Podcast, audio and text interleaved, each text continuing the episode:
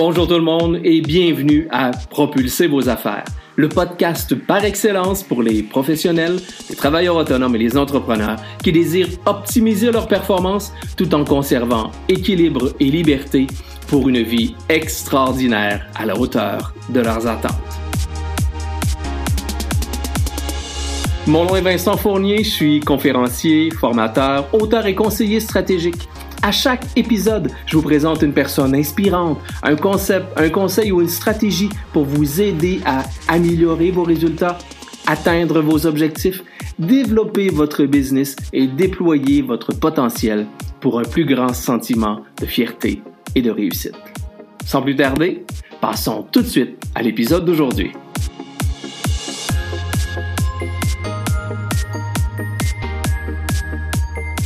Cette semaine, on reçoit un homme inspirant, engagé, doté d'une grande générosité.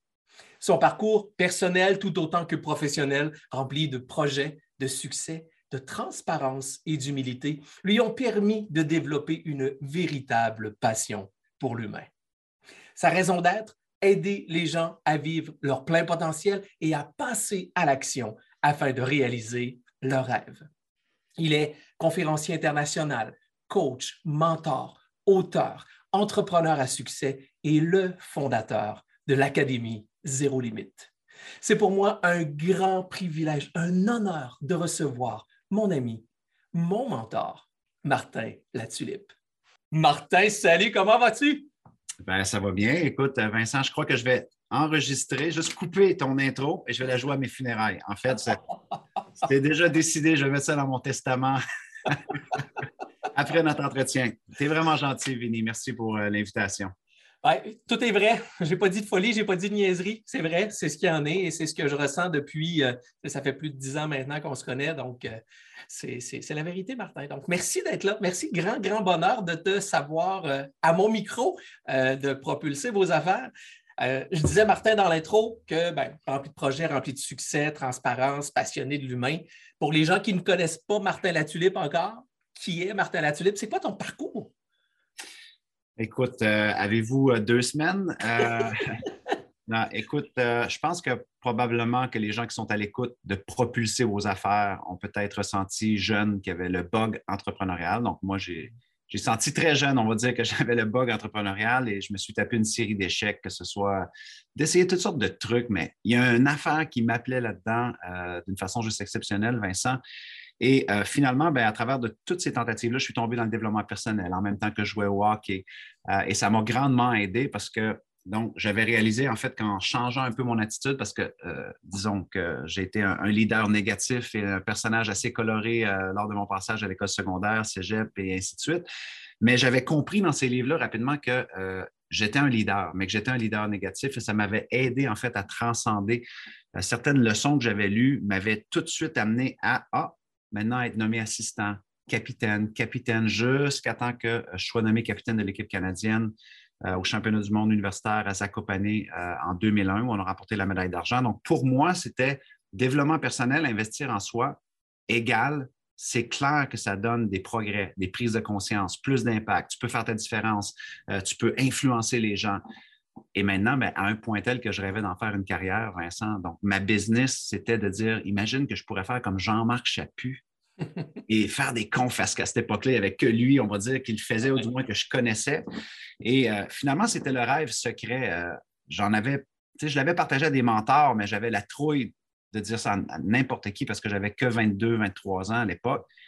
Et euh, finalement, c'est quand j'ai justement été en Pologne à ce championnat-là c'était ma dernière compétition de hockey. Et quand je revenais, j'allais me trouver un emploi, c'était assuré parce que je me disais, je n'ai pas l'expérience pour devenir conférencier immédiatement, je n'ai pas la notoriété. Et c'était ça le plan. Sauf que lors de la compétition, euh, il s'est passé un petit incident où j'ai passé à quelques millimètres de, mourir, en fait, où est-ce que j'ai été atteint par un coup de patin ici à la gorge. Euh, et évidemment, je ne suis pas le premier hockeyeur à avoir une blessure, à avoir un accident. Par contre, la lecture que moi, j'en ai fait, de me dire, tu sais, mon chum, si la mort refrappe à ta porte une autre fois, tu devrais surtout être en train de marcher vers tes rêves et pas de et pas de les entreposer et pas de les remettre à plus tard. Donc, je suis sorti de la Pologne, oui, avec une médaille d'argent, mais ce n'est pas la plus belle médaille avec laquelle je suis ressorti. C'est plus une cicatrice au cou qui me rappelait l'urgence de vivre, l'urgence d'oser maintenant. Donc, je suis revenu de la Pologne avec ce courage-là renouvelé de dire, c'est maintenant c'est maintenant. Et là, j'ai été voir mes mentors et je me suis lancé, en fait, sans expérience, sans, sans, un sou en poche, sans rien, dans cette aventure-là de devenir ce qui je rêvais que ça devienne un conférencier, un auteur, peut-être un coach, mais c'était très brouillon. Mm-hmm. Et en 2001, je me suis lancé. Et, euh, bon, évidemment, tout parcours entrepreneurial, des débuts extrêmement difficiles, euh, vivre sur le seuil de la pauvreté pendant trois ans, euh, vouloir abandonner un million de fois, et aujourd'hui, 21 euh, ans plus tard, 3500 conférences euh, derrière la cravate, dont des centaines dans certaines des plus grandes compagnies au monde, euh, des clients dans 73 pays dans le monde. Même moi, je dois me pincer sur ce que c'est devenu, parce qu'à l'époque, je n'avais pas la confiance de voir ce que ça pouvait être, tellement j'étais fragile. Mais heureusement, j'ai pu être bien entouré, bien accompagné. J'ai rencontré des mentors fantastiques en cours de route. Donc, voilà en gros un peu mon, parcours. Et derrière tout cela, ben, papa, euh, marié depuis maintenant 19 ans, euh, avec tous les hauts et les, bas que ça l'apporte, mais j'en suis très fier d'avoir monté mon entreprise à succès et aussi d'avoir maintenu le cap dans, ma vie personnelle aussi, euh, tout au long de, l'aventure. Félicitations. Quand je disais que quand je disais d'entrée de jeu que c'est inspirant, je pense que déjà on pourrait arrêter là. Puis il, y a déjà, il y a déjà plein d'inspiration et plein de valeur dans ce que tu viens de dire là je veux revenir à cet accident-là. Euh, on, l'entend quand tu le parles, c'était vraiment pour toi quelque chose qui était, euh, qui est un point tournant euh, dans ta vie, qui a fait bien, bien des changements. Est-ce que cet accident-là a encore des répercussions aujourd'hui sur ta vie? Est-ce que, est que, est que ça, ça, laisse certaines mémoires qui aujourd'hui sont des leviers qui te permettent de continuer d'avancer? je ne pourrais pas dire que ça a encore des répercussions par contre, que positive, je dirais, dans le sens que, euh, comme j'enseigne beaucoup, on travaille beaucoup avec l'histoire que tu te racontes dans la vie. Donc, ça veut dire qu'à un moment donné, on vit toutes des épreuves, on vit toutes des expériences et selon les expériences que l'on vit, que ce soit un échec, euh, une marge de crédit qui est refusée, euh, des employés qui nous quittent, des clients qui vont nous donner des retours négatifs ou peu importe, ben, quand on vit ces expériences-là, ça crée ce qu'on appelle en psychologie ben, une émotion primaire. et cette émotion primaire-là, souvent, elle peut être très violente. Et c'est mhm. souvent là qu'on va écrire l'histoire de ce que signifie cet événement-là ou de ce que signifie cette expérience-là. Et inconsciemment, pour beaucoup d'entrepreneurs ou beaucoup de gens, malheureusement, ça va être négatif. Et cette histoire-là négative va devenir un peu le narratif qu'ils se racontent sur pourquoi ils n'ont pas plus de clients, pourquoi euh, ils n'osent pas, pourquoi ils ne prennent pas de risques, pourquoi ils n'essaient pas de faire ceci, parce que c'est accroché à une histoire ou à une expérience ou est-ce qu'ils ont, que scripté l'histoire basée sur une émotion primaire? Alors qu'avec le temps, en tant qu'entrepreneur, c'est super important de devenir agile et d'avoir, d'aller explorer l'émotion secondaire. Ça, c'est quand on se met à avoir une émotion sur l'émotion. C'est-à-dire, on a de la hauteur, on prend du recul et qu'on se dit, attends, parce que ça, c'est arrivé, quels ont, quels ont été les gains aussi? Quels ont été les avantages? Quels ont été les bénéfices? Qu'est-ce que j'ai appris de moi? Est-ce que j'ai exploré la résilience? Donc, dans mon cas, j'ai découvert l'urgence de vivre. Euh, ça a donné un sens un peu à ma vie parce que j'ai bien voulu aller construire un nouveau sens dans l'émotion secondaire. Donc, aujourd'hui, j'y pense plus, j'y pense que rarement, sauf quand on me questionne là-dessus. Mais je sais qu'à l'époque, euh, j'aurais pu prendre une spirale, de dire oh, mais pourquoi ça m'est arrivé, puis pourquoi moi, c'était le plus beau moment de ma vie, et prendre une posture peut-être un peu plus victime par rapport à ça. Alors que moi, de dire non, ça a été un tremplin, et maintenant, euh, je vais lui donner un sens de gain plutôt que de lui donner un sens d'écart. Ce que beaucoup de gens font souvent, de dire oh, ben, parce que ceci est arrivé, ben, je n'ai pas pu faire cela. Parce que ceci est arrivé, je n'ai pas pu X, Y, Z. Ils sont toujours dans l'écart. Alors, ça crée des écarts dans leurs possibilités.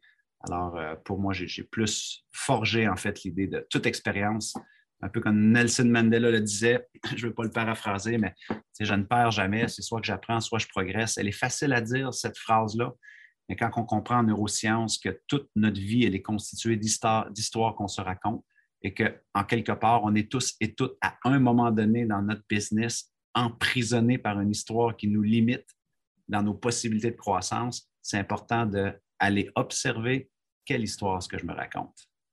et quel sens est-ce que j'y attache? Et c'est ça, j'allais dire, quelle histoire on se raconte, quel sens on s'y attache pour être en mesure d'aller voir, comme tu dis, peut-être au second degré ou aller voir l'envers de la médaille. Oui, il y, a, des effets négatifs, mais derrière ces effets négatifs-là se, rattachent certaines positions ou certains effets positifs qui peuvent qui peut nous permettre de grandir puis d'aller beaucoup plus loin.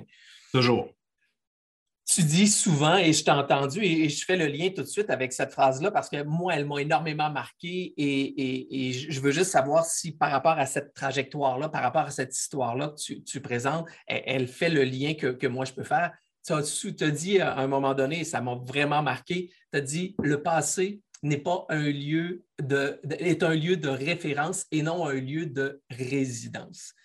Tu peux-tu nous expliquer ça et peut-être faire le lien avec ce que tu parlais de notre histoire? Oui, mais en fait, euh, je veux dire, pour moi, il y a beaucoup d'entrepreneurs qui cherchent, euh, on va dire, à, améliorer leur stratégie d'affaires, développement d'affaires et ainsi de suite. Et oui, on peut avoir des stratégies, on peut avoir des meilleurs procédés de performance pour soi, pour nos équipes, pour nos clients et ainsi de suite. Mais au final, un jour, euh, j'étais en train de faire un coaching avec un de, un de mes mentors, Todd, et j'y arrivais avec des problématiques de business. Et il me dit, tu sais, Martin, il dit euh, Je vais te dire un truc que tu vas probablement pas aimer, mais il faut que je te le dise. Il dit C'est très rare qu'on ait des problèmes de business. Il dit Dans la grande majorité des cas, ce sont des limitations personnelles que tu transposes dans ta business. évidemment, personne n'aime entendre ça parce que tu dis ben voyons, je, suis courageux, j'affronte mes pages, je me suis lancé en business, je fais des millions de dollars par année. Ça en revient toujours à cette lentille-là à travers de laquelle tu regardes l'opportunité, ton savoir-être, ton savoir-faire. Donc, quand on revient à cette euh, affirmation-là, euh, ben, par exemple, quelle est ta relation que tu entretiens avec le temps en tant qu'entrepreneur? Parce qu'il y a plein d'entrepreneurs débutants, intermédiaires ou à méga succès qui sont constamment agités mentalement, sont dans le stress, sont dans l'angoisse, euh, ou ils font du ressenti par rapport à des moves qu'ils ont fait ou pas fait, des trucs qu'ils ont dit ou pas dit à leurs clients. Donc, ça veut dire qu'ils sont un peu pris dans le passé ou dans le futur. Donc là, aujourd'hui, tu m'amènes sur la station du passé, euh, qui n'est pas un lieu de résidence, mais un lieu de référence. Mais on pourrait faire la même analogie sur le futur, mais on va aller dans le passé. Euh, il y a plein de personnes qui vont, par exemple, essayer de développer un nouveau marché. OK? Et finalement, ils vont mettre beaucoup d'efforts, beaucoup d'énergie, beaucoup d'argent, beaucoup de ressources et peut-être que ça va euh, échouer. Donc, ça devient exactement comme je t'ai dit tantôt, une expérience duquel va découler euh, une émotion primaire à laquelle on va attacher un sens, une signification, qu'on va scripter une histoire qui peut devenir ben, un client comme ça, on a un marché comme ça, on a déjà essayé, mais ça n'a pas marché. Donc, ça veut dire que maintenant, toute opportunité de développement qui pourrait ressembler à ce marché-là, on peut le regarder. Mais puisqu'on a les deux pieds dans le passé comme lieu de résidence, plutôt que de l'avoir utilisé comme un lieu de référence, de dire qu'est-ce qu'on a appris, comment on peut mieux le faire la prochaine fois, et rien de cela va nous définir et d'aller chercher feedback loop, voir comment on peut améliorer le truc et de dire maintenant, on utilise ça comme un tremplin pour pas se définir, mais voir comment on peut réussir la prochaine fois. Ça a l'air subtil ce que j'explique ici, ça a l'air simple, mais en même temps, c'est tellement puissant quand on comprend le pouvoir de cela. Pourquoi? Parce que je dis souvent à mes clients, euh, ce qui est arrivé est arrivé, ça n'aurait pas pu arriver autrement parce que ce n'est pas arrivé autrement. OK? Et là, quand je dis ça, je ne dis pas que ça n'a pas été facile. Je ne dis pas que ce n'est pas triste que ce soit arrivé. Je dis juste que c'est arrivé. Et le seul endroit maintenant où cet événement-là du passé existe, c'est ici et maintenant, dans le narratif que tu te racontes par rapport à qu'est-ce qui s'est passé. Et c'est là souvent que, entre autres, un peu comme je disais tantôt, si tu es dans le langage de l'écart, ben, ça se peut que tu es en train de scripter un non-développement dans le futur par rapport à cette opportunité-là que tu as tenté, mais que tu as attaché un, sens négatif. Euh, je vais te donner un exemple. Juste avant, il y a trois semaines, moi, je viens juste de finir une grosse promotion d'une de mes formations. Et euh, il y a des gens qui m'appelaient, des amis, des collègues, ils disaient Oh, Martin, my God, tu n'es pas chanceux de lancer ta promotion en pleine guerre en Ukraine.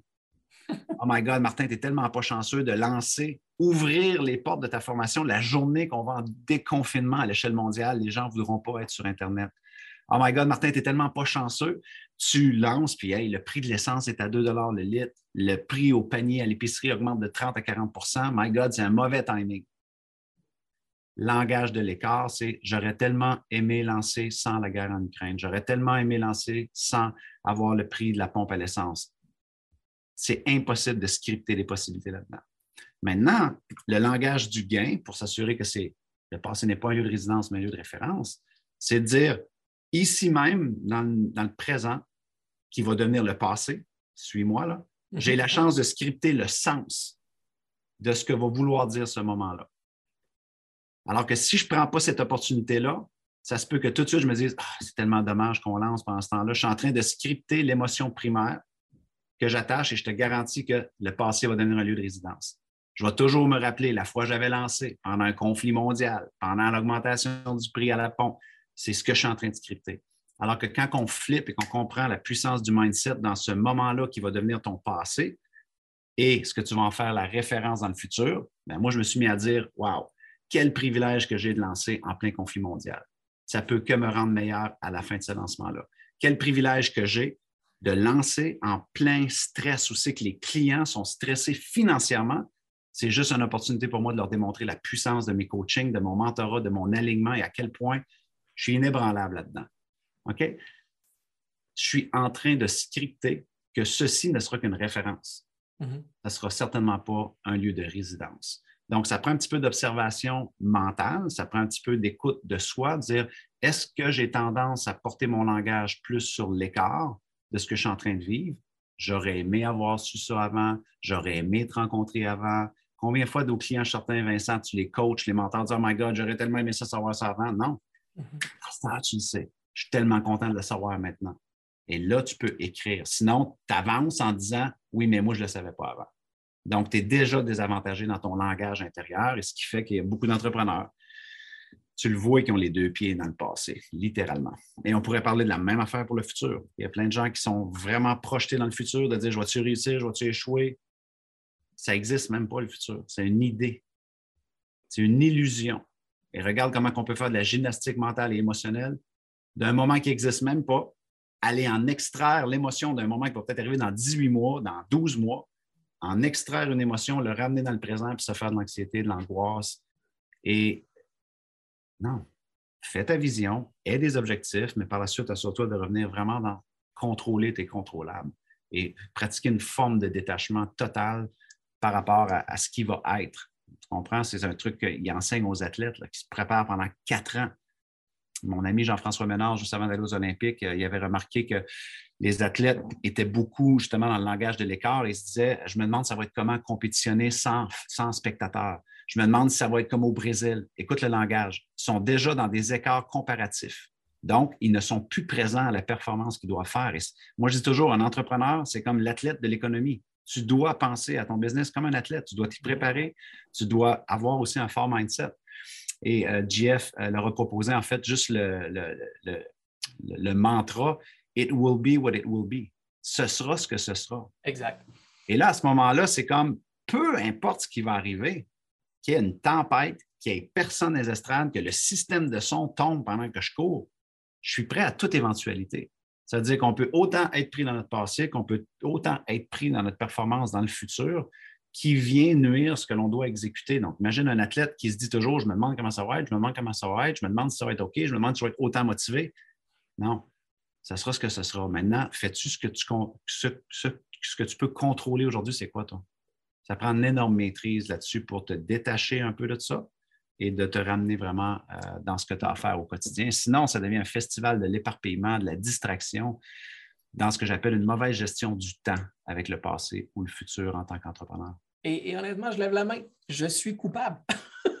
j'ai vécu dans ces écarts-là, dans, ces, façons de faire-là. Mais tu sais, de passer d'un langage d'écart vers un passage de gain et se concentrer sur ce qu'on a à faire, sur ce qu'on contrôle, comme tu le dis, ça demande à la base, comme tu disais, de l'écoute de soi. Moi je, moi, je dis à, mes clients, apprenez à être témoin de vous-même. puis je fais ça pour prendre le temps de dire, ben, prenez le temps de, vous regarder pour voir comment vous agissez et mettez en action chacun des pas que vous faites. Oui, avoir un cadre de référence dans lequel vous évoluez, avoir cette vision-là, ces objectifs-là, comme on mentionnait, mais en même temps, de poser pierre par pierre et de se rentrer dans, un mindset de progression et, d'apprentissage. Parce que sinon, malheureusement, on, on, est dans quelque chose qui n'existe pas et, ou quelque chose qui a existé mais qui est dépassé. Donc, ça devient, ça devient difficile, mais ça demande quand même, Martin, une certaine force de caractère et une certaine maturité entrepreneuriale pour être capable de voir ce, volet-là entre l'écart et le gain.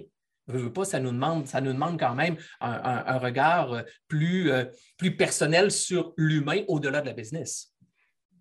Ben, c'est sûr que oui, ça dépend de ton style entrepreneurial, mais nous, c'est sûr, notre ligne, on a, deux lignes à l'intérieur de notre, deux, deux, mantras, deux missions, en fait, euh, qui signent notre organisation. La première, c'est humaniser vos performances pour des résultats remplis de sens. Parce que selon nous, justement, le monde du business a été tellement teinté de euh, c'est des requins, c'est de la compétition, c'est du court-gorge, euh, faut que tu vendes ta mère ou peu importe, tu comprends? Donc, non, le monde des affaires est un véhicule absolument exceptionnel pour déployer ton humanité, faire ta différence, impacter tes clients, euh, sécuriser les gens, euh, leur faire faire des wow, leur faire vivre des expériences. C'est ça le business aussi.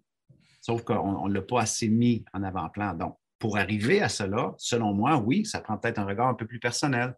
C'est pour ça qu'on voit maintenant des entrepreneurs dans les dix dernières années euh, faire des entrevues, podcasts en T-shirt. Euh, euh, il y a toute cette, Non, mais tu comprends, à l'époque, c'était très cadré, la business. Là, on peut regarder les stéréotypes de, de, chambre de commerce, les galas d'affaires. C'était très beige. Maintenant, on, peut, on peut voir que non, il peut y avoir des gens qui ont des business exceptionnels, qui sont beaucoup dans leur humanité, qui sont en contact énormément avec leurs valeurs, qui ne vont pas transgresser leurs valeurs au prix du profit. Euh, mais qui vont avoir cette conscience sociale-là euh, énorme. Donc, oui, ça prend un, regard sur soi. Selon moi, c'est pas, ça n'a pas besoin d'être la vérité pour tout le monde, mais pour moi, la manière qui me rend heureux d'être un entrepreneur, c'est certainement de, cette façon-là, parce que, encore une fois, si tu es en business et tu deviens emprisonné de ton business ou tu deviens emprisonné ou addicté de la performance, du profit, de la validation de tes clients, tout ça, c'est important, mais pas au détriment de ta santé mentale et pas au détriment de ta santé physique, qui est un pari que trop d'entrepreneurs prennent encore. Et euh, les taux de dépression en affaires, les taux de dépression en entrepreneuriat, je veux dire, c'est des vrais enjeux dont c'est un peu qu'on le balaie sous le tapis parce qu'on est supposé d'être fort. On est supposé de, tu comprends, d'être tough et d'être des entrepreneurs. C'est un peu comme si encore un peu ce paradigme-là qui, selon moi, a servi le monde des affaires, mais dessert aussi le monde des affaires euh, chez des gens qui aimeraient se réaliser autrement avec l'entrepreneuriat. Ben, justement, toi, tu as un parcours quand même euh, impressionnant et, on entend l'humanité, effectivement, quand tu parles, ben, du petit bonhomme de 22 ans qui rêvait d'être conférencier parce qu'entre autres, il a vu un Jean-Marc Chaput, à aujourd'hui, avoir un, CV impressionnant, avoir partagé la scène avec euh, des gens aussi, de, des leaders de renom comme Gary Vaynerchuk, euh, comme Sir Richard Branson, comme le général Rick Hillier. Il y a quand même un, parcours impressionnant.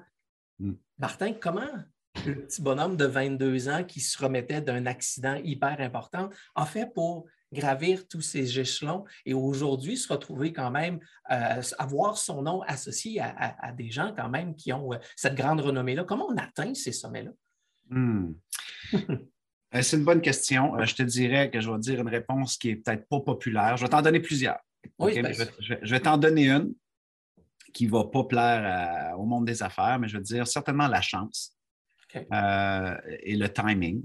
Donc, euh, j'ai l'impression que euh, la chance, parce que la vie, euh, c'est sûr qu'en tant qu'entrepreneur, on va toujours penser qu'on est self-made et qu'on s'est fait par soi-même et que tu comprends, c'est tout grâce à moi. Non. La vie a mis sur mon chemin des gens exceptionnels qui ont vu en moi des choses que Vincent, je ne voyais même pas en moi. Mm-hmm. Et encore aujourd'hui, je me dis comment ils ont fait pour voir ça en moi. Donc maintenant, même aujourd'hui, en tant que coach et mentor, ma mission numéro un, c'est de valider mon client et de voir le diamant qui est en lui, qui ne voit même pas encore. Parce que souvent, c'est cette étincelle-là qui nous manque. Moi, je sais qu'elle est venue à plusieurs reprises dans ma vie, mais j'ai fait euh, le devoir d'écouter ces signes-là aussi. Mm-hmm. Et j'ai, on dirait que j'étais coachable. J'étais beaucoup dans l'humilité.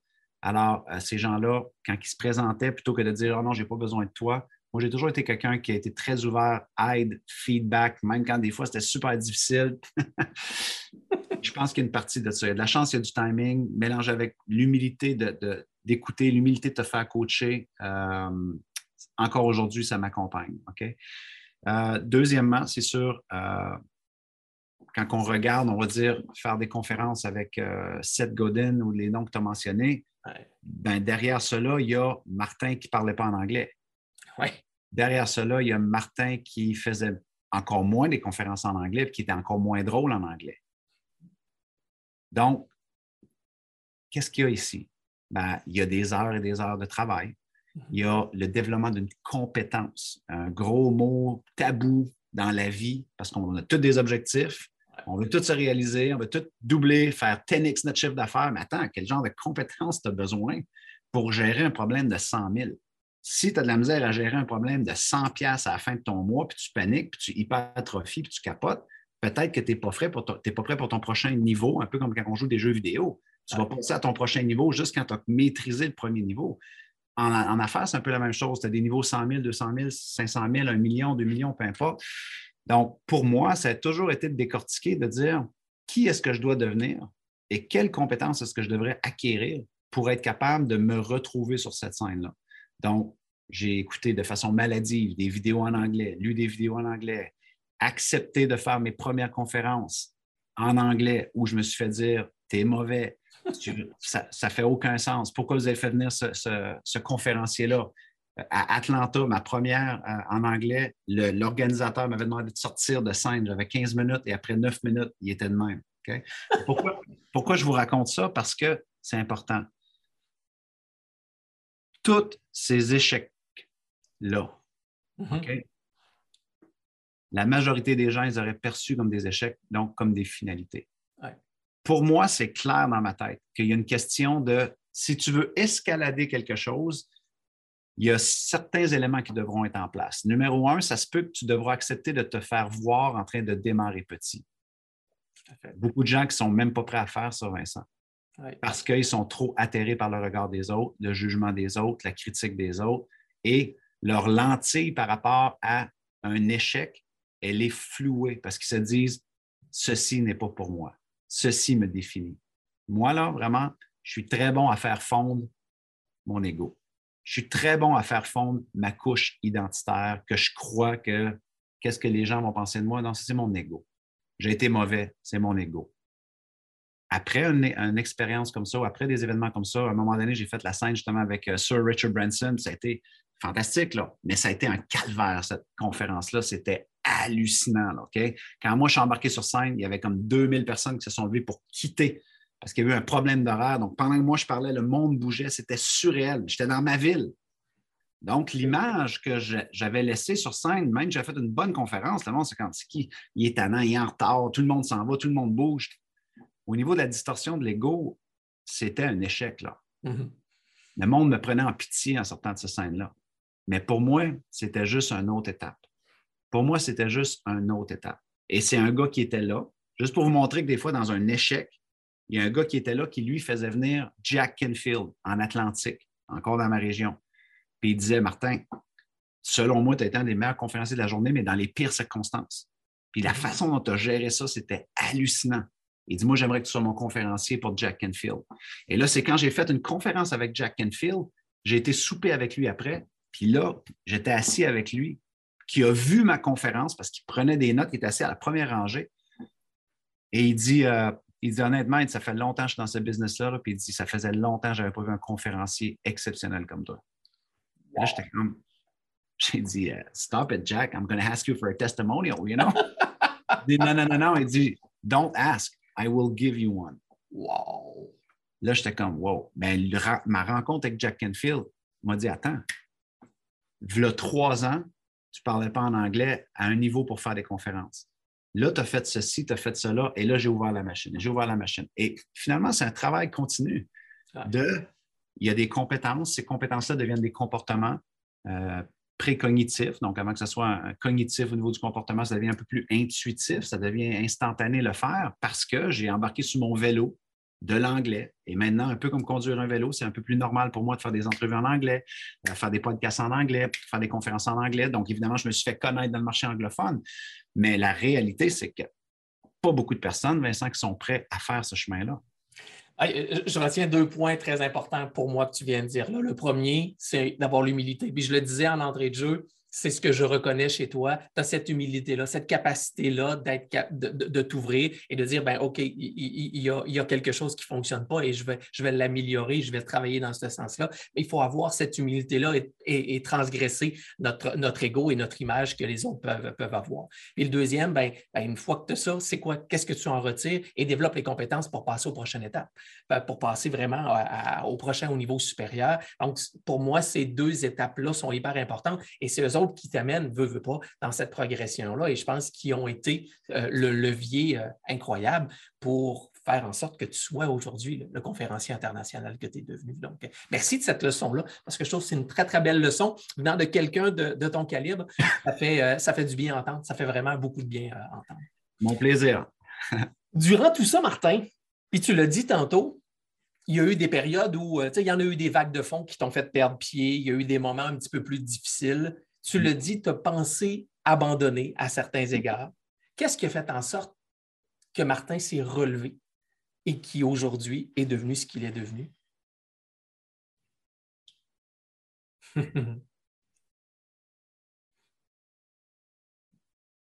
Écoute, c'est multifactoriel encore, Vincent, mais je pense que c'est de revenir à qui à qui j'étais fondamentalement. Dans le sens qu'aujourd'hui, c'est sûr que professionnellement, les gens, bon, conférenciers, mentors, coach, euh, peu importe, influenceurs sur le web, au niveau, au niveau de l'éducation web. Mais fondamentalement, Vincent, c'est qui je suis. C'est-à-dire, si je vais prendre un café avec quelqu'un, puis il m'expose un problème, en deux minutes, je suis en train d'y faire un dessin par-dessus la table, en train de vouloir faire une référence, en train de dire que c'est possible, en train de raconter une histoire sur c'est qui je suis. Ça veut dire que même lorsque professionnellement, je n'étais plus, c'était aussi qui j'étais. Je n'essayais pas d'être, j'étais. C'est juste que j'étais dans, un véhicule qu'on appelle aujourd'hui le développement personnel, le développement professionnel. Et je te dirais, en, grande partie, c'était de ne pas abandonner qui j'étais. Donc, même quand en 2008, je me suis pris une cuite financière, il a fallu que j'aille travailler dans un terrain de golf euh, pendant quelques mois, pendant que ma femme est enceinte de notre deuxième enfant, c'était plutôt humiliant d'aller travailler, on va dire, dans un terrain de golf, alors que j'étais déjà monsieur succès. J'avais écrit un best-seller national, 10 aiguilles, j'avais fait des conférences, déjà des centaines de conférences, donc j'étais reconnu, j'écrivais dans le journal de ma région. Et là, je me retrouvais à travailler dans, un terrain de golf et il n'y a rien de, a rien de condescendant à travailler là. C'est juste, il y a un gap, là, OK? donc, il faut juste imaginer, faut juste imaginer l'énergie des gens qui me voient. Est-ce que vous pensez que les gens me jugeaient, me critiquaient, riaient dans mon dos? Absolument. Donc, cette énergie-là, apprendre à gérer ça, ça t'amène une, bonne pointe de tarte d'humilité et de vulnérabilité. Ou c'est que tu pratiques encore plus le détachement, si tel est ton souhait, de dire ceci ne me définira pas. Ceci est temporaire. Ce jugement-là appartient aux autres personnes. Mais même quand je travaillais là, j'allais prendre un café, qui j'étais? J'étais quelqu'un qui tentait d'inspirer son prochain, j'étais quelqu'un qui tentait d'aider son prochain, j'étais quelqu'un qui tentait. Donc, pour moi, c'était OK, là, c'est financier. En grande partie de ma raison, c'est à cause de moi, parce que j'avais pris des mauvaises décisions financières. Plus on a eu une récession, plus toutes mes œufs étaient dans le même panier. Donc, il y a eu plusieurs apprentissages que j'ai pris de ça. Et à chaque fois, je veux dire, il n'y a pas de livre, Vincent, sur. Oui, il y en a, là, mais il n'y a pas de livre sur comment apprendre à gérer le succès. moi, ma dernière, ma dernière grosse débandade, ça a été en 2018, je crois où c'est que j'avais décidé de prendre une pause de deux ans pour euh, mon Académie Zéro Limite, ma formation. Mais sais, on, peut juger tous les gens qui ont de l'argent, on peut juger tous les gens qui ont du succès ou quoi que ce soit, mais la réalité, c'est que en tant qu'humain, admettons que tu commences avec un rêve et que tu as une passion, tu es à la limite un artiste, tu as, un projet, ça te fait vibrer, ça te passionne, puis tu te lances en business là-dessus. Quand ça l'explose, ça ne veut pas dire que c'est tout le monde qui a les outils pour savoir comment gérer euh, euh, la célébrité, Comment gérer des gens qui te disent à tous les jours que tu es beau, tu es fin, tu es gentil, puis tu es le meilleur? Comment gérer euh, les millions de dollars qui viennent avec cela? Comment gérer les gens qui veulent ton attention, mais qui n'ont peut-être pas ton meilleur intérêt à cœur? Tout ça rentre en même temps. En tout cas, moi, je sais que je me suis perdu solidement en plus. Et pendant que je me suis perdu, ben, à ce moment-là, j'avais le choix. Soit de me dire, ben, euh, tu n'as pas su le gérer, c'est pas pour toi, euh, tu n'es pas bon, euh, tu n'aurais pas dû faire là, ou de dire, OK, je dois me retirer pour aller me redéfinir, pour aller me retrouver, essayer de voir comment on fait pour avoir un succès soutenu, mais sans se perdre, sans se dénaturer, sans transgresser ses valeurs, en paramétrant ce qui ne doit plus être et ce qui peut être, juste pour rester en paix d'esprit et en harmonie. Tu auras beau écrire un livre là-dessus, mais à un moment donné, on dirait que c'est un terrain qu'il faut que tu marches. Et quand tu le marches, c'est là que tu as, l'opportunité de t'ajuster. Donc, encore une fois, même quand c'était difficile, c'était revenir à moi, être bien entouré, ne pas oublier d'où est-ce que tu viens. Donc, je te dirais fondamentalement, c'est qui je suis et ce qui fait en sorte que même quand je me retirais ou même quand c'était difficile, euh, je ne pouvais pas faire autrement d'être qui j'étais. Revenir à soi, vraiment. Tu en as parlé, l'Académie Zéro Limite. En 2011, tu as lancé l'Académie Zéro Limite. J'étais dans la salle, dans de ces premiers étudiants, de cette toute première cohorte. Euh, qu'est-ce qui, à l'époque, t'a motivé? Qu'est-ce, qu'est-ce qui a fait en sorte que tu as décidé de lancer l'Académie Zéro Limite à ce moment-là? Ben, euh, trois choses. Donc, euh, numéro un, c'était euh, mon échec en 2008-2007 où j'ai dû aller travailler dans un terrain de golf parce qu'à cette époque-là, j'étais que conférencier et auteur, mais tu ne fais pas vraiment d'argent avec ton livre tant que ça. Ce n'est pas ce qui va t'amener l'abondance financière. On va dire, à moins que tu sois J.K. Rowling ou Marie-Cécile Laberge ou Mark Fisher. Ce n'était pas mon cas. Donc, quand ça s'est arrivé, je me suis dit, quelles sont les autres façons de diversifier ma facturation ou mon service qui existent plutôt que de tout miser sur échanger du temps contre de l'argent? Donc, à l'époque, moi, j'étais conférencier. À cette époque-là, le gouvernement était un de mes plus gros clients. Je pense 85 à 90% de mes contrats, c'était et gouvernement provincial et gouvernement fédéral pour former leur équipe au niveau du euh, gestion de changement, leadership et euh, motivation des troupes. Quand euh, la récession est arrivée, les premiers contrats que le gouvernement a coupés, c'était des conférenciers, formateurs. Il n'y avait plus besoin de ça. C'est ça qui fait en sorte, entre autres, que je me suis retrouvé au golf. Donc, après ça, je me suis mis à étudier l'Internet. Je me suis dit, OK, il y a cette tendance-là qui commençait à pousser parce que là, évidemment, 2006, 2007, 2008, YouTube, Facebook, c'est en train de monter. Et là, on est en train de voir que des gens comme moi sont en train de créer des cours, sont en train d'enseigner une nouvelle forme d'éducation qui est voici comment j'ai fait. Donc, à l'époque, tu avais Jack Kenfield, Mark Victorinson, qui avait publié Bouillon de poulet pour l'âme, qui avait vendu, je pense, 300 millions d'exemplaires, et il avait créé un événement qui s'appelait Mega Books, qui était on va vous enseigner comment on est devenu un best-seller. Il y en a un autre qui faisait telle autre affaire. Il y avait un autre qui faisait telle autre chose. Donc, un, il y avait une tendance. Donc, quand je te disais la chance et le timing, elle était là. Deuxièmement, euh, j'ai été à un événement euh, à cette époque-là euh, d'un leader aux États-Unis qui s'appelle Brandon Bouchard. Donc, il était, en fait, ce n'était pas son événement, c'était à mon association professionnelle, National Speakers Association, et tout le monde parlait de lui. Et il vient faire une présentation où il dit aux gens Je peux vous montrer comment devenir conférencier en partant de zéro. Là, j'étais comme, c'est pas mal ça que j'ai fait. Puis moi, mes mentors m'avaient appris toutes sortes de stratégies de développement d'affaires entrepreneurial, même pas en lien avec les conférences, mais j'avais, obtenu des commandites de Desjardins, j'avais obtenu des commandites du gouvernement fédéral. Dans mon parcours de conférencier jusqu'à 2007-2008, j'ai fait des trucs hallucinants que personne n'avait fait en francophonie. Là, je me dis, OK, moi, aussi, je peux enseigner ça. Ils je vais vous enseigner comment faire un best-seller, même si vous partez de zéro. J'étais comme, OK, moi, j'en ai déjà euh, trois, donc je peux, c'est vrai, j'étais inconnu, donc je peux enseigner ça. Et ainsi de suite. Et la dernière affaire, c'était je peux vous enseigner comment faire de l'Internet. Et ça, je ne l'avais pas fait. Mais par contre, j'avais vu que lui avait un produit qui était similaire, c'est qu'il enseignait en fait sa façon d'avoir fait du business. Et là, je suis revenu avec ça au Canada et j'ai été rencontrer mes mentors et je leur ai dit euh, il y a une tendance aux États-Unis. Je leur ai parlé de la tendance. Deux, j'ai dit euh, il y a ce gars-là, mais il y en a d'autres, mais lui, j'aime le fait que c'est tout en un et j'aime son éthique, j'aime, il me ressemble. Il avait fait de la consultation, il avait fait des grosses compagnies comme moi, donc c'était pas comme un vendeur de tapis, c'était un gars qui avait aussi une, forte posture. Et euh, j'ai dit, le seul problème, j'ai dit, c'est que, tu sais, moi, j'ai pas fait l'Internet. Mm-hmm. Mais j'ai dit, si mon rêve, ça serait d'essayer de tenter de démarrer quelque chose comme ça. Et que là, euh, ils ont dit, ben, essaye-toi sur Internet. Et que là, j'ai lancé un premier produit qui s'appelait La meilleure année de votre vie. OK? Ça avait très bien fonctionné. Donc là, je, sentais la légitimité de créer un produit, on va dire, similaire, euh, dont je me suis inspiré, mais j'ai tellement parti à ma propre saveur, ma propre couleur, euh, mes propres stratégies, mais j'ai quand même euh, vu ce que Brennan avait fait, ce n'est pas un secret pour personne. Et par la suite, la, la, concrétisation de tout ça, ça a été un souper avec des amis, collègues, Isabelle Fontaine, Jasmin Bergeron, Sylvain Boudreau, Patrick Leroux à l'époque, Marc-André Morel, Alain Sanson. Si je leur ai dit, j'ai cette idée-là que je veux lancer, mais je me dis, je suis qui pour faire ça? Et je pense que je pourrais le faire. Puis là, c'est Sylvain Boudreau, que moi, je considère être le parrain, qui dit Marc, Marc, Marc, Marc, il y a juste un gars qui peut le faire, c'est toi. Tu es parti de rien, tu connaissais fuck all. Comme genre, tu t'es monté, là, puis, gars, vas-y. Puis dis-moi, il à ton événement, je vais passer à moi. Il m'a toujours me souvenir de ça. Et puis encore aujourd'hui, Sylvain Boudreau, quand je fais de quoi, il vient, puis il, vient gracieusement, puis euh, c'est un, collègue, un frère incroyable. Donc, encore une fois, quand je te disais la chance et des gens qui ont vu un potentiel en moi que je ne voyais pas, là, je me suis dit, OK, je le fais. Et en fait, ça a tout été mes conférenciers lors de la première académie à l'époque. Euh, et c'est ce qui fait que j'ai trouvé un peu le courage de lancer la première AZ, où ce qu'on était, je pense, 52 dans la salle, je ne sais pas trop quoi, sans savoir que ça deviendrait ce que c'est devenu.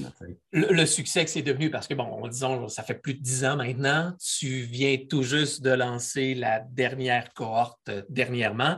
Euh, bravo, premièrement, parce que ça, prend, ça prend de l'énergie pour durer et perdurer pendant, pendant toutes ces années-là.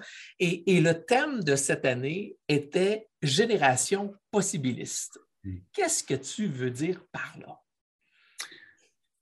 Ben, écoute, pour moi, euh, c'est un mot, en fait, que j'ai entendu d'un de mes mentors qui s'appelle John Maxwell euh, l'été passé, en fait. En fait, en gros, ce qui explique, c'est qu'il y a plein de gens présentement qui sont pessimistes par rapport à l'avenir, à l'économie, au gouvernement, ainsi de suite. Donc, on ne réinvente pas la roue, il y a toujours eu des pessimistes. Et c'est OK, je ne juge pas. Il y a toujours eu des optimistes. Donc, on peut prendre le COVID. Il y a des gens qui ont dit ça va bien aller, ça va bien aller, non, c'est beau, ça a été une bonne période. Ils sont optimistes, plutôt optimistes et positifs par rapport à la question. Et tu as eu toute la nouvelle vague qui est qui, qui entré, qui étaient les lucides, les éveillés, qui sont un peu plus entre les deux, sont ni pessimistes, ni, mais les autres sont éveillés. Et en fait, c'est qu'au final, les trois, peu importe leur posture, c'est OK. Mais ce qui, lui, l'intéressait, c'est que tu sois pessimiste, optimiste ou éveillé, on fait quoi maintenant? C'est quoi les possibilités face à ce nouveau monde-là qui se présente à nous? Et là, c'est là qu'il a appelé ça possibiliste. Et moi, ça m'a parlé parce que je vois depuis dix ans dans l'Académie Zéro Limite des gens qui, face à l'effondrement du marché de l'éducation traditionnelle, face au fractionnement du commerce de détail traditionnel, qui sont deux marchés qui ont fortement résisté le web, qui ont fortement regardé le web d'un œil condescendant en pensant que c'était pour des jeunes, des gamins, ça ne marcherait jamais. On ne vendrait jamais d'épicerie sur Internet, on n'achèterait jamais de vêtements sur Internet, ça n'existait pas, ça n'arriverait jamais. Ben, pendant cette résistance-là, il s'est créé un monde parallèle, une économie parallèle et selon moi, ce ne sont que les possibilistes qui ont vu cela. De dire face à l'effondrement de ceci, face à la résistance au changement de ces gens-là, qu'est-ce qui est possible? Donc, ça, j'appelle ça des possibilistes. Et là, maintenant, ben, dans la dernière, euh, les deux dernières années, il y a une nouvelle catégorie aussi qui a émané, qui est le marché du travail traditionnel. Et moi, je le sais, j'ai fait des interventions là-dedans par milliers. Depuis des décennies, résiste l'idée de laisser l'employé travailler à la maison. Tout à fait. L'équilibre travail-famille, de travailler à partir de la maison, c'était je ne peux pas leur faire confiance. Comment je sais s'ils vont travailler? Euh, est-ce qu'ils vont être aussi performants? C'était de l'hypocrisie et personne ne voulait le faire. Maintenant, la COVID nous a donné ce cadeau-là. Et maintenant, ben, il y a une nouvelle vague de possibilités. L'humain se dit Attends, j'ai été plus épanoui, j'ai passé plus de temps à la maison, j'étais heureux, j'étais plus productif, je peux être maître de mon horaire et les entreprises qui vont accepter de faire du travail hybride. Il y a plein de statistiques qui démontrent qu'il y en a une tonne qui vont accepter de embaucher plus de freelance et embaucher plus de, travailleurs indépendants autonomes par leurs compétences ou peu importe, pour diminuer leurs frais fixes, diminuer leur espace de bureau, diminuer, diminuer, diminuer, parce qu'ils ont réalisé qu'un hybride peut fonctionner. Donc là, il y a tout le marché du travail traditionnel qui est un peu fragmenté, qui crée quoi? Des possibilités. Mais il y a des gens qui, encore une fois, toujours vont revenir à ce que c'était ou ce que ça l'a été, mais il y a des possibilistes. Et moi, je pense qu'il y a une génération de gens qui sont en train de se libérer, qui sont en train de se dire non, l'ancien modèle du travail, ça ne me parle plus du tout. Je veux m'investir, je veux explorer, je veux me définir. Et aujourd'hui, c'est possible. Donc, possibilistes sont des gens qui regardent l'état des choses et qui se disent que ce soit positif, optimiste, négatif, qu'est-ce qui est possible? Et là, ils construisent leurs possibilités. Donc, moi, c'est ça qui m'intéresse. Moi, ça me parle énormément parce que, Vincent, Là, on ne parle même pas de métaverse, on ne parle même pas de Web 3.0, on ne parle même pas de crypto-monnaie, on ne parle même pas des nouvelles compétences qui vont émaner d'ici 2030 sur des métiers qu'on ne connaît même pas. Tout à fait.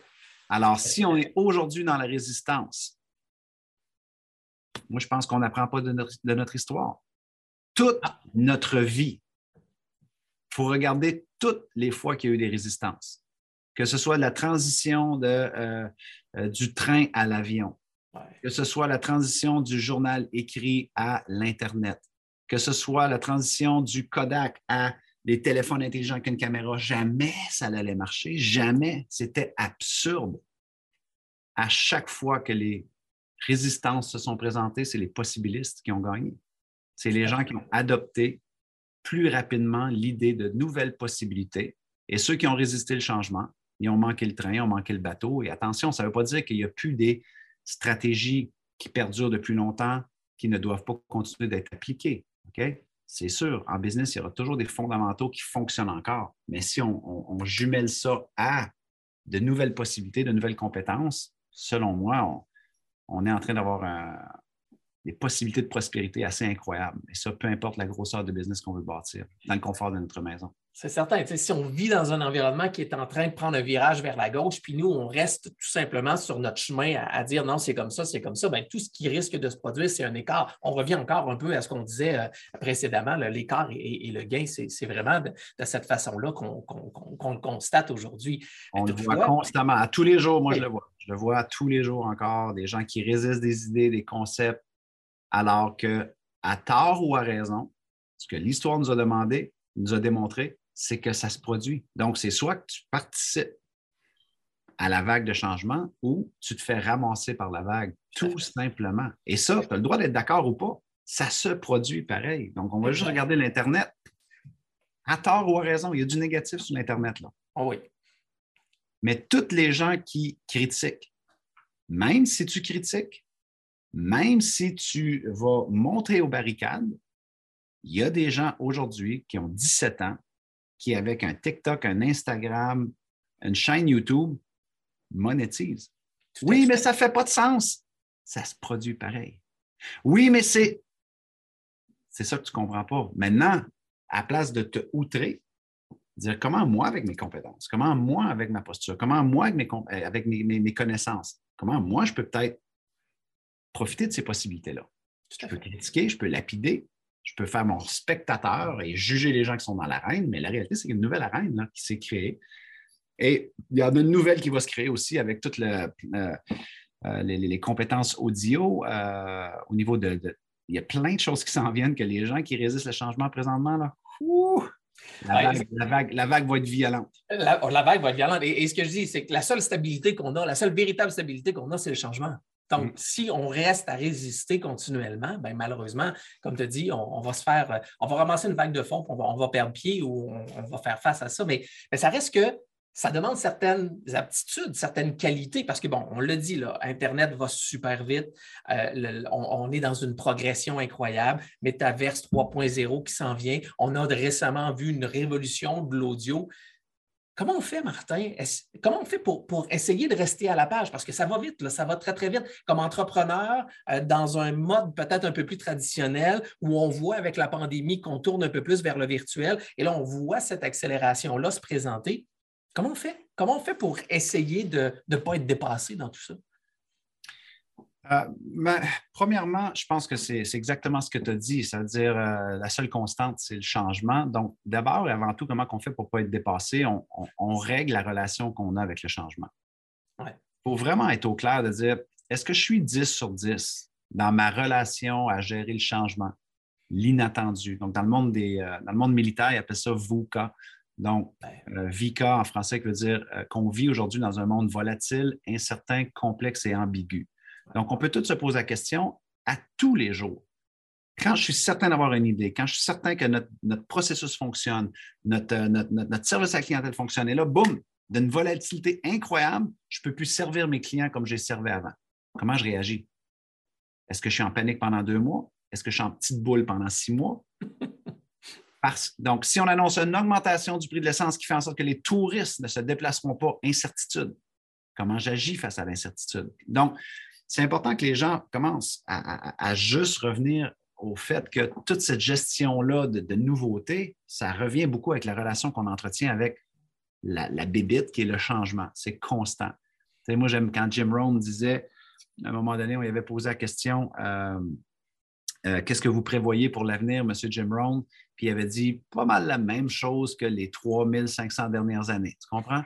Il y aura des hivers, il y aura des printemps, il y aura des étés, il y aura des automnes. La question, c'est as-tu appris à gérer les hivers?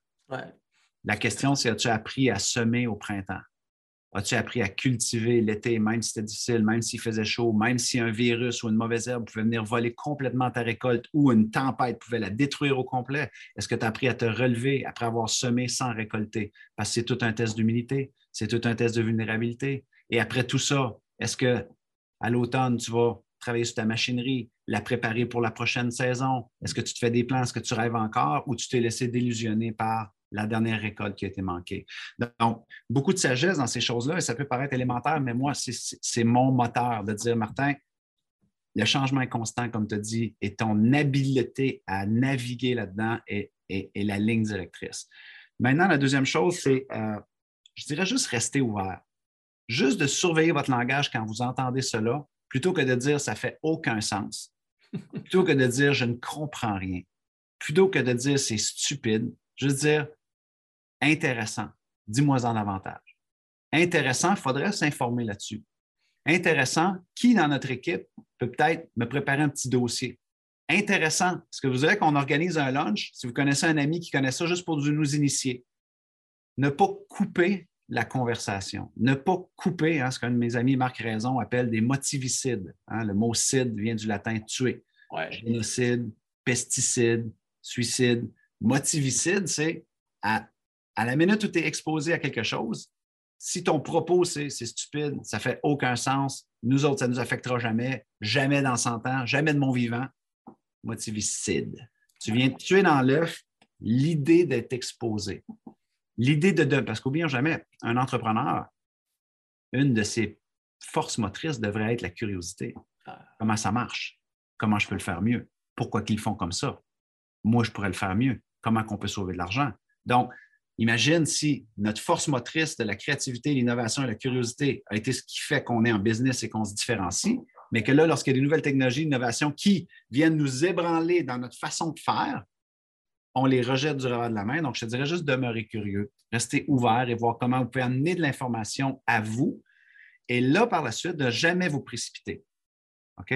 Donc, moi, je ne me précipite jamais dans une innovation, je ne me précipite jamais.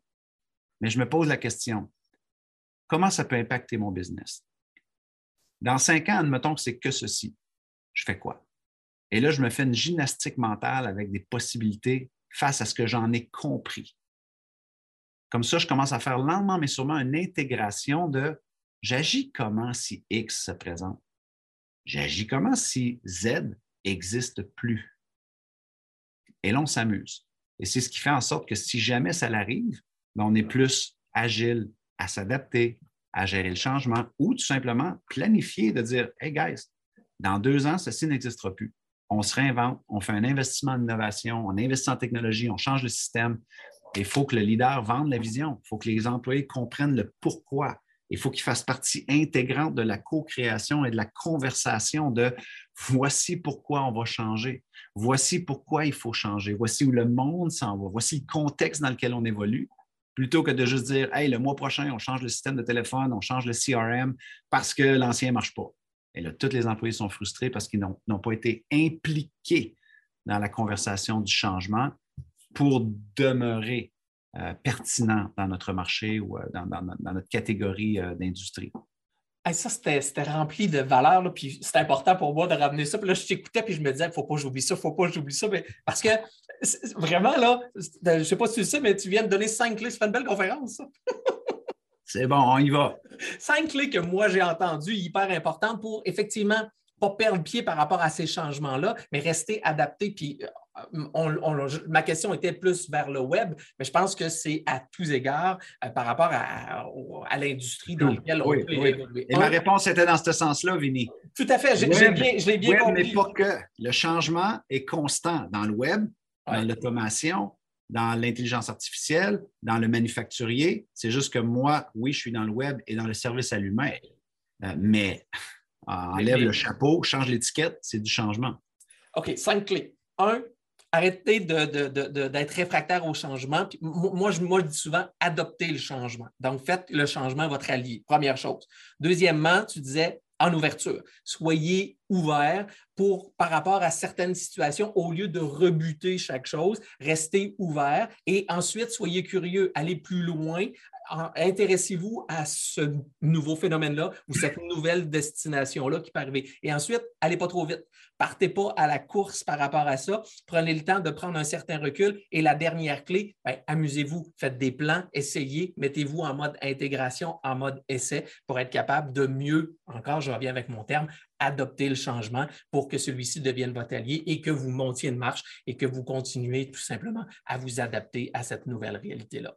Et, la, première clé, là, euh, moi, c'est juste pour vous dire, encore une fois, c'est pas que Martin Latulippe. La première clé, moi, vient d'un homme qui m'inspire énormément. Euh, au Québec, qui inspire des milliers de personnes, Marc Dutil, fondateur de l'école euh, d'entrepreneuriat avec qui j'ai eu la chance de collaborer sur certains mandats pour s'accompagner. Et en fait, la culture chez, euh, chez Canam, c'est justement, c'est euh, dis-moi en plus. Parce qu'ils ont remarqué que quand on entame une conversation basée sur comment on l'a toujours fait dans le passé, ça peut être Ouais, mais ça, on l'a essayé. Oui, mais non, ça ne peut pas marcher parce que le département en Inde était l'affaire. Oui, mais ça. Donc, la pratique, c'est toujours dis-moi en plus. La personne répond Tell me more. Elle répond. Et là, on a, quand on fait ça, on a un contexte on élargit le contexte, on agrandit le contexte. Et là, on peut avoir une discussion un peu plus en profondeur versus si on l'avait tout de suite rebuté du revers de la main. Donc, euh, c'est petite pratique simple, mais qui, je me dis, ça fonctionne pour Marc Dutil et pour Canam. Euh, il doit avoir beaucoup de sagesse là-dedans parce que c'est un entrepreneur incroyable.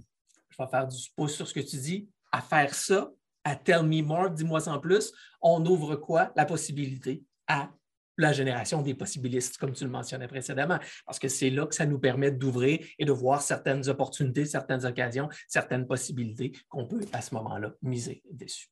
Exactement. Martin, on pourrait jaser encore pendant, pendant des heures, mais je ne vais pas te laisser avant. Tu nous as donné plein de valeurs, plein de conseils déjà, mais j'ai envie de t'en demander encore trois autres. Tu es trop généreux. J'allais dire, j'ai plus rien, Vinny. J'ai tout donné, j'ai la COVID, je suis brûlé, je veux En plus, il y a la COVID. Mais, mais je le sais que si je prends un niveau un peu plus élevé, trois choses qui pour toi sont des incontournables au niveau de la business, qui sont hyper importants pour aller plus loin, pour progresser, pour être meilleur. Et tu peux revenir à ce que tu as déjà dit. Juste question de faire un, résumé et de revenir avec trois clés fondamentales qui pour toi sont nécessaires pour propulser nos affaires. Ben, numéro un, ce serait protéger son énergie. Donc, euh, l'entrepreneur a cette habileté-là exceptionnelle de se convaincre qu'il doit travailler plus, qu'il doit en faire plus et que c'est en faisant plus qu'il va développer son business. Et c'est une grosse illusion, un gros mythe qui fait en sorte que vous allez détruire tout simplement euh, votre ressource la plus importante qui est vous-même. Euh, selon le chiffre d'affaires que vous voulez développer, il faut vraiment comprendre aussi qu'une idée du commerce, un échange, c'est de l'énergie. C'est-à-dire que ça va devenir à un moment donné impossible de développer votre business à un niveau énergique extérieur que ce que vous, vous développez aussi intérieurement sur votre façon de prendre soin de votre énergie. Donc, assurez-vous peut-être d'avoir un petit rituel, une routine, de la marche, apprendre à vous ressourcer plus souvent qu'autrement. Euh, pour besoin d'aller faire des marathons, pour besoin de faire euh, du CrossFit ou des trucs de même. L'important, c'est un moment où vous faites le vide et vous vous ressourcez. Sinon, vous n'êtes que dans la performance et à un moment donné, ça va devenir performance à outrance et vous allez vous perdre et il y aura des dommages collatéraux. Donc, pour moi, je l'ai appris à, la dure, celle-là, mais elle est très proche de mon cœur. Deuxièmement, euh, je, te dirais, moi, un des trucs qui m'a le plus aidé euh, à croître mon business ou à plus performer, c'est vraiment de comprendre la valeur de mon temps entrepreneurial. Donc, je m'explique. Euh, moi, j'ai été pendant longtemps entrepreneur qui continuait à faire des tâches que mes employés pouvaient faire, mais je me disais qu'il y avait juste moi qui pouvais le faire. Ou des tâches que euh, mes employés faisaient, mais je laissais mes employés revenir vers moi pour que je valide si c'était fait comme faut. Alors finalement, je me suis retrouvé à un moment donné à avoir une douzaine d'employés. Finalement, j'étais un pompier. Tout le monde venait vers moi pour éteindre des feux? Est-ce que c'est la bonne couleur? Est-ce que c'est ci? Est-ce que c'est ça? Finalement, ça m'a rentré dans une, dans une vraie réflexion de dire, OK, c'est quoi le leadership? C'est embauche quelqu'un pour des compétences et un, job. Donc là, c'est là que j'ai exploré l'univers de, euh, l'univers de déléguer versus responsabiliser une personne avec une tâche. C'est là que j'ai découvert euh, le détachement, que 80% bien fait, c'est 100% exceptionnel si moi, je n'ai pas eu à le faire. Parce que ça veut dire, parce que moi, ça veut dire que pendant ce temps-là, je mets 100% de mon temps dans ma zone de génie. Donc, imaginez un entrepreneur qui est très bon dans le marketing, qui est très bon dans l'innovation, dans la distribution, dans le shipping, dans le packaging, et c'est sa zone de génie de, penser, réfléchir à ça, parce que c'est sa grosse poche de croissance dans le business, mais qui passe sa journée à retourner des courriels, à valider des, euh, visuels euh, de l'équipe marketing. À un moment donné, il euh, faut que vous pensiez qu'à chaque fois que vous faites une tâche, admettons, qui est à 25 de l'heure, et que vous, admettons, votre temps présidentiel est supposé être à 500 de l'heure, si vous êtes quelqu'un qui doit faire du réseautage, des partenariats, à chaque fois que vous faites ça, ça ne vous paye pas maintenant, mais on sait qu'habituellement, ça devrait rapporter beaucoup du 500 de l'heure. À chaque fois que vous allez faire une tâche à 25, vous êtes en train personnellement, intentionnellement, de faire perdre 475 de l'heure à votre entreprise. Et ça, c'est un chiffre qui, moi, m'a fait comme wow. OK? Euh, et par la suite, je vous dirais, euh, soyez un étudiant de, l'humain, soyez un étudiant de, ce qui vous passionne. Moi, le marketing, l'humain, le leadership, je suis encore un étudiant fou de mon domaine, de ce qui me permet de me développer. Donc, on pourrait mettre ça sous la, sous la catégorie de l'éducation continue, mais encore une fois, je vois tellement d'entrepreneurs qui euh, ne lisent plus euh, et qui disent Ouais, mais moi, je ne lis pas. Écoute des podcasts, euh, quand tu vas marcher, une idée. Moi, là, Vincent, une idée peut me rapporter 100 000. Une idée peut me rapporter un million. Donc, moi, mon boulot, c'est de m'exposer à des idées. Et j'ai le choix de dire non, ça, c'est OK, je ne peux pas l'appliquer ou ça ne me parle pas. C'est OK, ça arrive, ça aussi, même si je demeure ouvert d'esprit. Mais il y a des idées, des fois, là, que c'est ça que j'ai besoin d'entendre. C'est ça qui m'amène à mon next move, que ce soit dans un livre, dans un podcast, je pédale, euh, je fais des entraînements pour euh, des, des, des compétitions d'Ironman et je pédale, j'écoute des podcasts, j'écoute des vidéos motivantes. Et toujours, moi, être dans cette énergie-là, ça me propulse à être un meilleur entrepreneur, un meilleur mentor et ça vient nourrir mon énergie qui vient nourrir ma zone de génie, qui fait en sorte que je suis un meilleur leader, un meilleur employeur. Et c'est des vases communicants selon moi. Donc, euh, voilà ce que j'aurais là. Trois clés.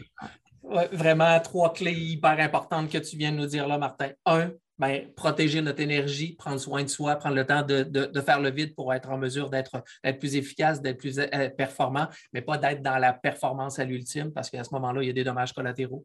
La deuxième chose, c'est euh, de, prendre le temps, et je l'ai échappé un peu. Hein, qu'est-ce qu'on avait dit sur la deuxième chose? Euh, hein, la deuxième chose, c'est vraiment connaître ton temps entrepreneurial. c'est vraiment de je, l'ai échappé de prendre ton temps, ta valeur, ton génie par rapport à ça. Donc, de, vraiment être, être en mesure d'être conscient du temps que tu as et, de la valeur que tu as euh, au niveau de ton temps. Et finalement, ben, le dernier, d'être un, éternel étudiant, de toujours être en mode euh, recherche et de prendre le temps de, de se nourrir de bonnes idées et d'avoir devant soi de nouvelles possibilités.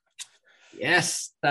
merci, merci, merci grandement. Ce fut un immense privilège rempli de valeur. J'en attendais pas moins, mais vraiment, tu nous en as donné, mon cher, malgré ta COVID. J'avais peur que la, gorge ne tienne pas le coup, mais finalement, ça, a été OK. Avec beaucoup d'eau.